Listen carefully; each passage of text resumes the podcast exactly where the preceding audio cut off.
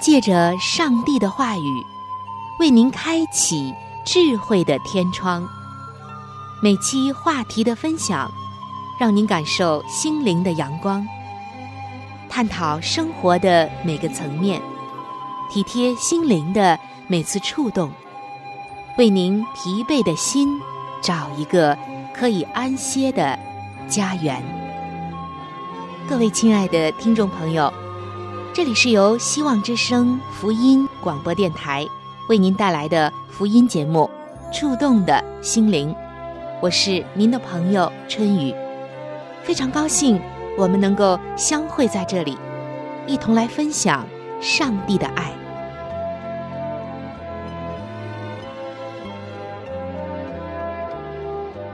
亲爱的听众朋友，在你童年的时候，你会阅读一些什么样的书呢？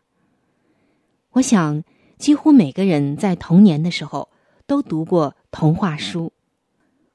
可以说，童话书伴随了一代又一代人的成长。其中有一本叫做《安徒生童话》的书，相信我们都看过。里面的故事，我们现在还非常的难忘，甚至已经成为了我们儿时的梦幻和快乐了。但是今天在这里，春雨可不是要和你分享童话、分享梦幻，而是要告诉你，你是否知道安徒生童话为什么那么的吸引人，那么优秀，并且牢牢的抓住了一代又一代小孩子的心吗？除了它的情节、内容和人物的生动性以外，还有一个最最重要的原因。什么原因呢？答案马上向您揭晓。听众朋友，我们一代又一代看着安徒生童话长大的人们，是否知道，几乎他所有的作品都和他的基督教的信仰有关呢？可能知道的人很少。安徒生的信仰和他的生活作品是分不开的。他有一个著名的祈祷说：“上帝，请让我笔下的每一个字都在赞美你。”在安徒生的童年，曾经发生过一件事情，使他特别的难忘。那时还是穷苦人的孩子，安徒生到别人家的地拾麦穗，被一个出了名的性格暴躁的管家追打。当棍子要落下来的时候，他大叫：“你敢当着上帝的面打我吗？”结果，那个管家不仅仅没有打他，还奖励了安徒生。我们可以猜测，这件小事情给安徒生的成长和人生观造成的影响。安徒生的成功之路其实是无比艰辛的。也受过别人的歧视和非难，但是在他却认为，上帝在每个人的心里都种下了良善的心。他说：“我感到我是一个幸运的孩子，在我的一生中，那么多最高尚、最好的人，都曾经深情的、诚恳的对待我。我对人生的信任。”很少受过骗。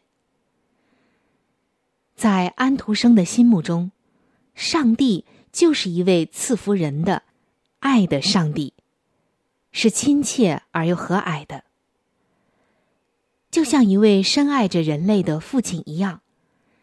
这样的信念深深的扎根在安徒生的心灵深处，给他生活和创作带来极大的影响。在安徒生的童话中，主导文、赞美诗等等基督教特有的词汇有着惊人的重复率。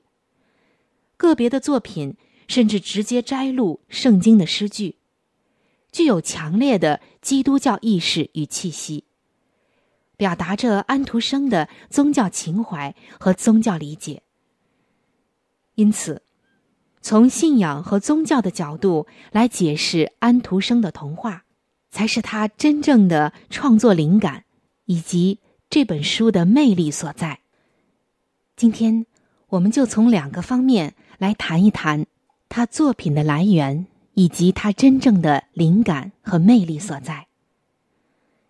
第一个方面就是，安徒生认为，上帝的意志永远是最好的，要信仰上帝。安徒生是虔诚的基督徒，这远胜于他是一个诗人。每当他为自己所遭遇的不公平，或者是一些艰难苦恼的时候，他就向上帝倾诉。当他看到人间的苦难和罪恶的时候，也是如此。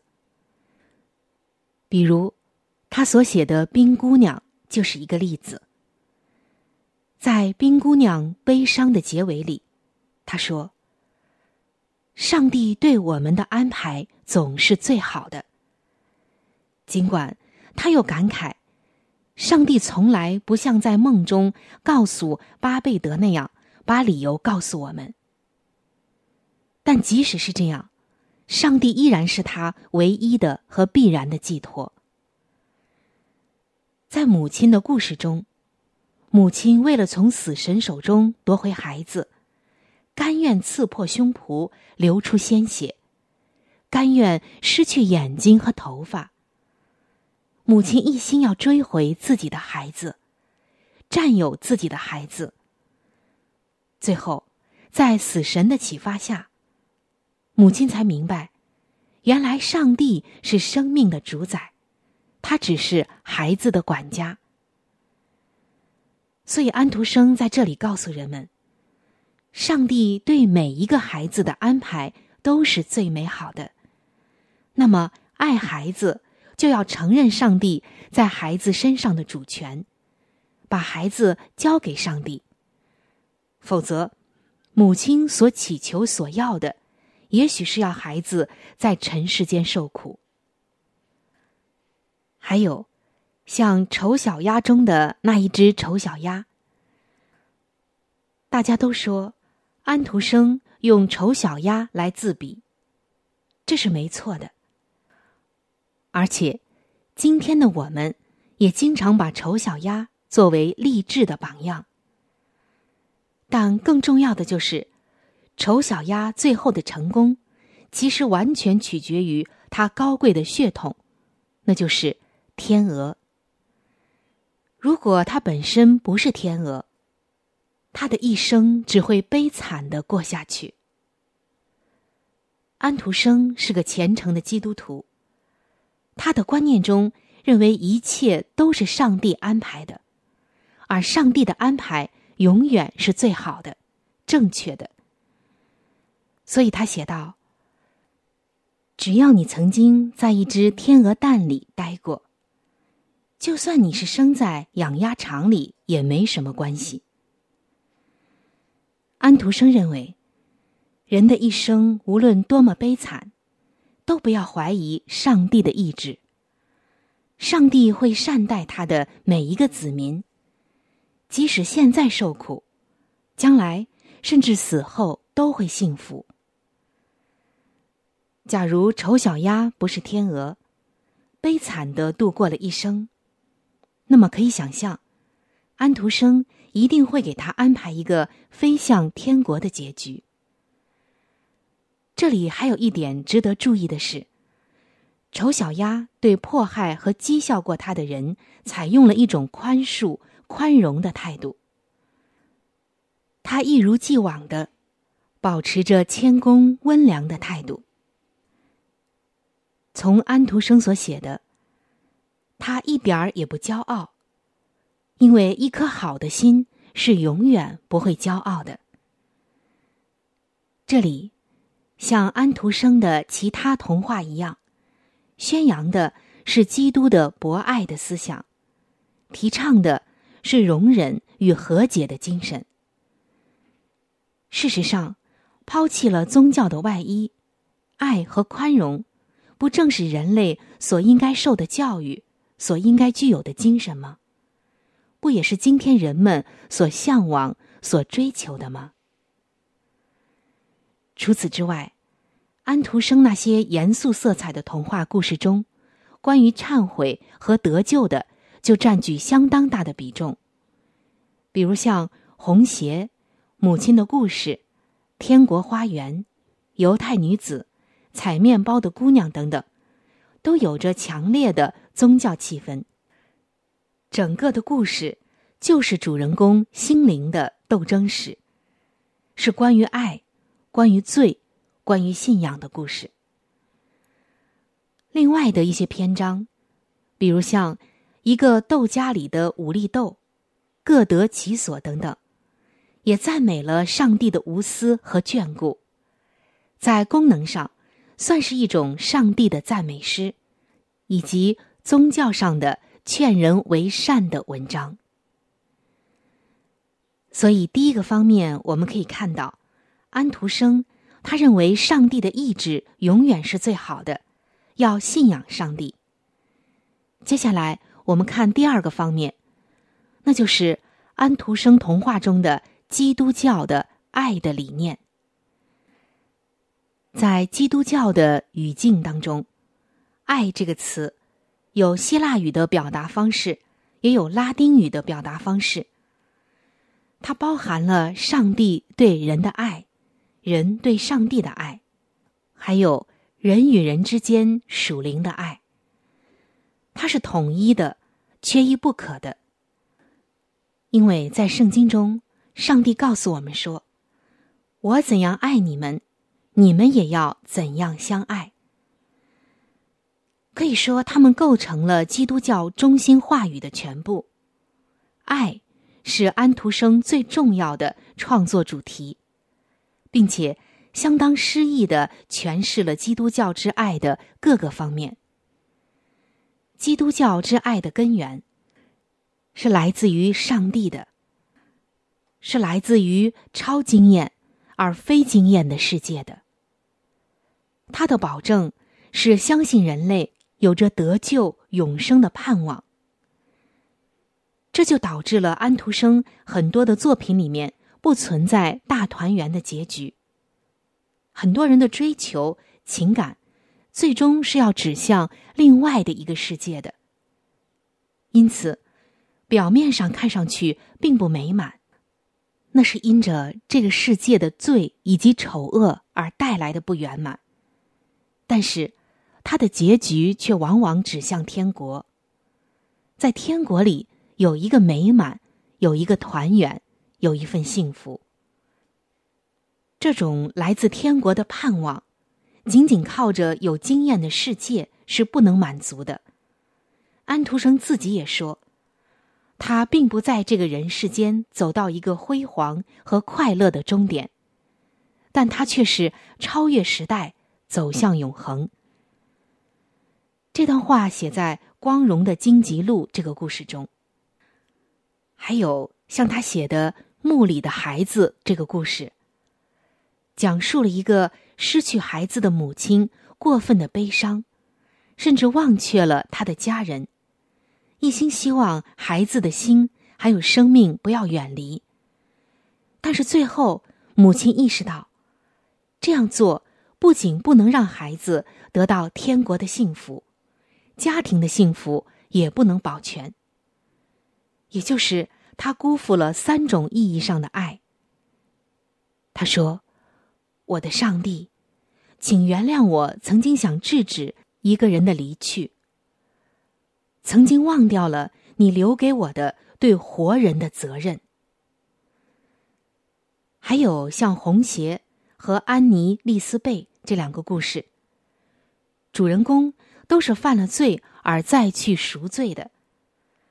但是最后，作者并没有让他们过着幸福的生活。他们在完成了赎罪的那一刻就死去了。但是他们的生命却得救了。在基督教的语境中，这并不是主人公悲惨的失败，而是喜悦的胜利。因为死亡在这个范畴中并不可怕。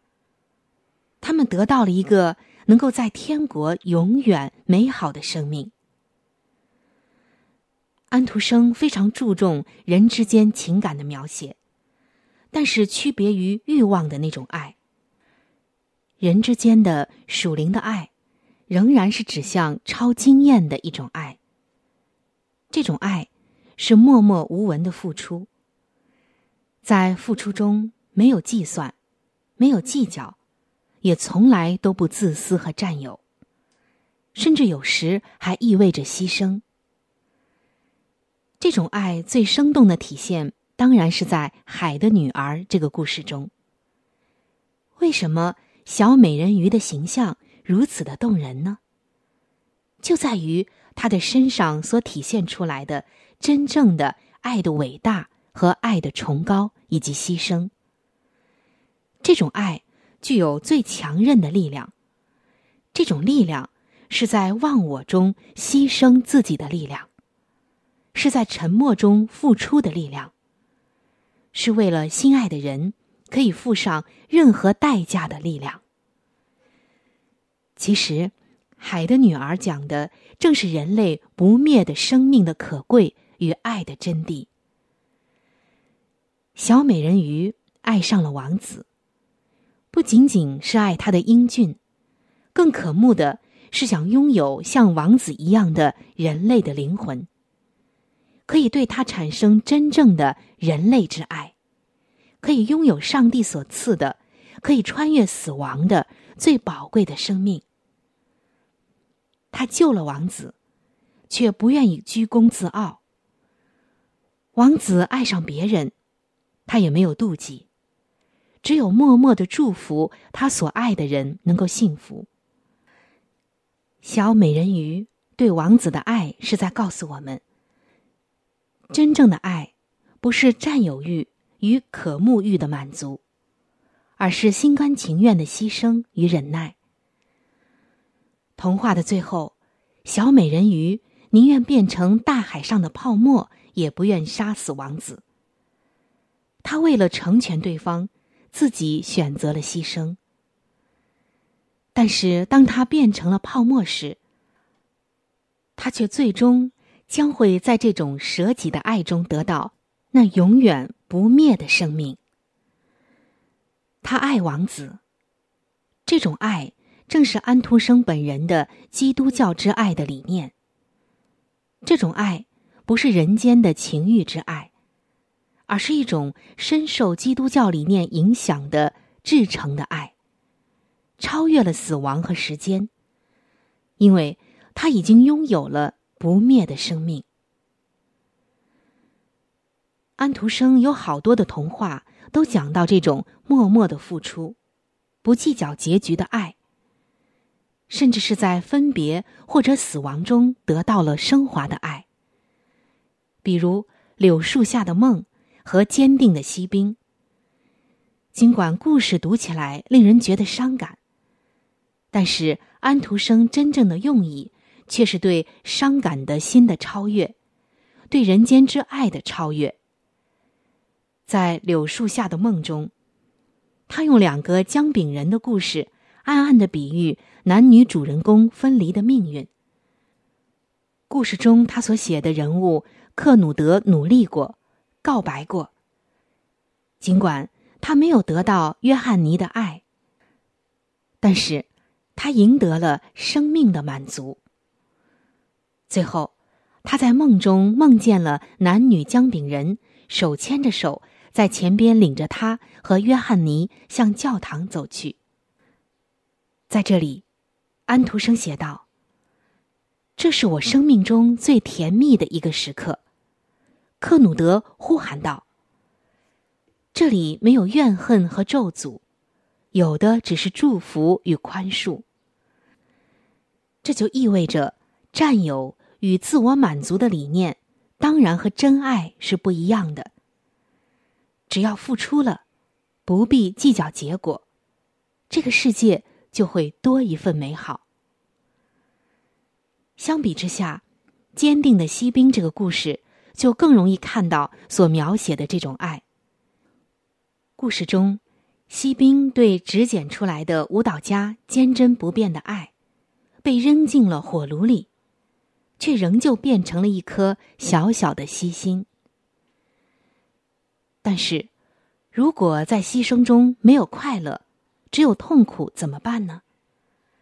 安徒生的回答是：还是要心甘情愿的付出，因为我们同样可以有盼望，正如母亲生孩子一样，可以痛，但并不苦啊。如果在尘世间得不到报答，那将要在天国里得到。如果在短暂的今生得不到答案，一定会在永恒的国度得到。比如海的女儿，小美人鱼虽然死去了，却要在天国的国度复活。亲爱的听众朋友，亲爱的弟兄姐妹，今天我们不是仅仅在分享安徒生的童话故事，而是。要看一看他这个故事的背景是什么，作者究竟要表达的是什么，他的创作灵感从哪里来？原来一切的一切源于他的信仰。在刚刚开始的节目中，我曾经和大家分享到，安徒生曾经祈祷说：“上帝，请让我笔下的每一个字都在赞美你。”他是一个虔诚的基督徒，因此，从信仰这个角度去阐明安徒生的童话是最恰当的。在安徒生的童话里，我们返回了童年的纯洁和美好。这不是逃避苦难，而是对苦难的超越。哪怕是审美的超越，对于我们急匆匆的现代人来说。谁敢说不需要这样停下来，闻一闻玫瑰的花香呢？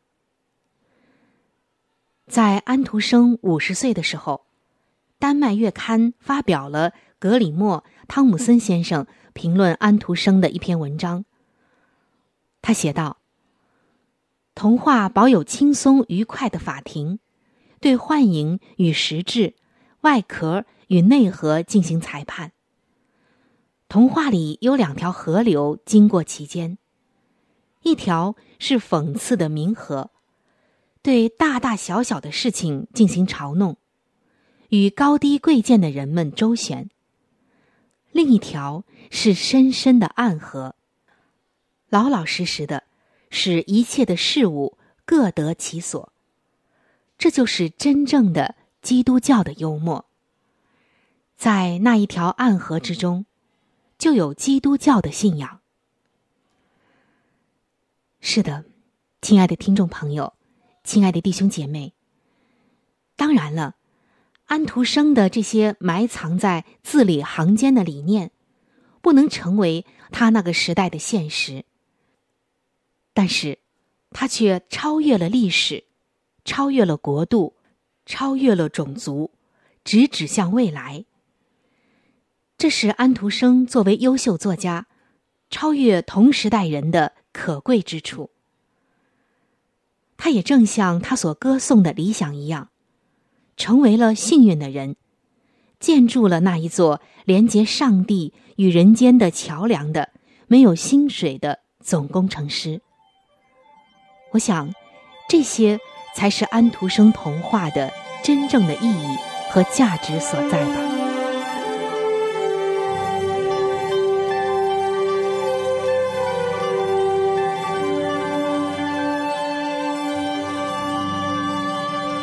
各位亲爱的听众朋友，时间正在悄悄的流逝，就在不知不觉当中，触动的心灵节目就要和您说再见了。春雨渴望着触动的心灵，能够触摸到您心灵深处最深的需要和渴望，也非常愿意能够和您成为最最知心的朋友。在我们这里。有一些和信仰相关的资料，还有小册子，都是可以免费的赠送给您的。只要您愿意来了解我们的信仰，愿意来认识这位爱你的耶稣，您都可以来信或者是发电邮索取这些资料，我们将会免费的寄送到您的手中。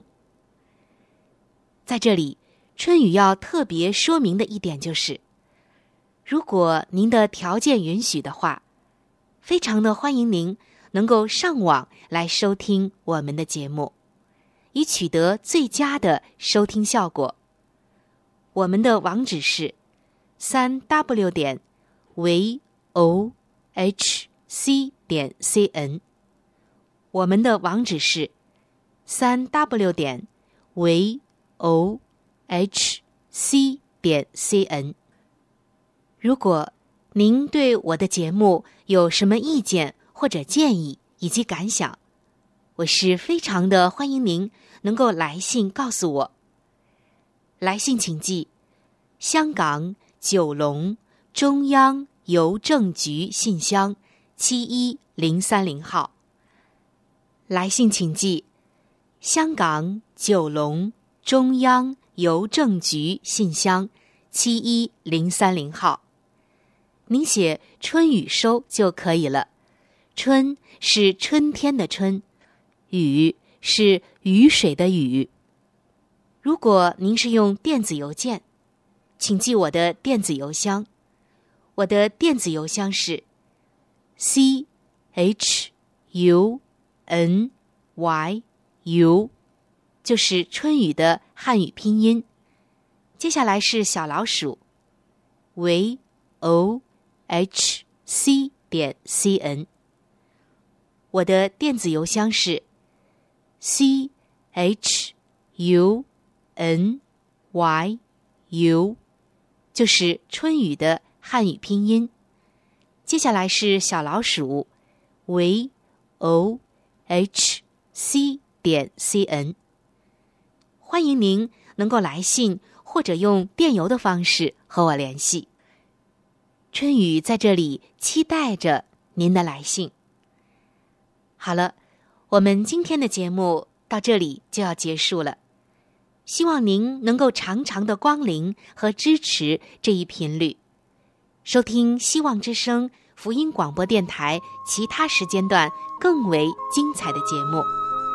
愿您能够充分的认识和体会上帝的爱，也愿上帝的爱能够伴随您一生。下期节目我们再会。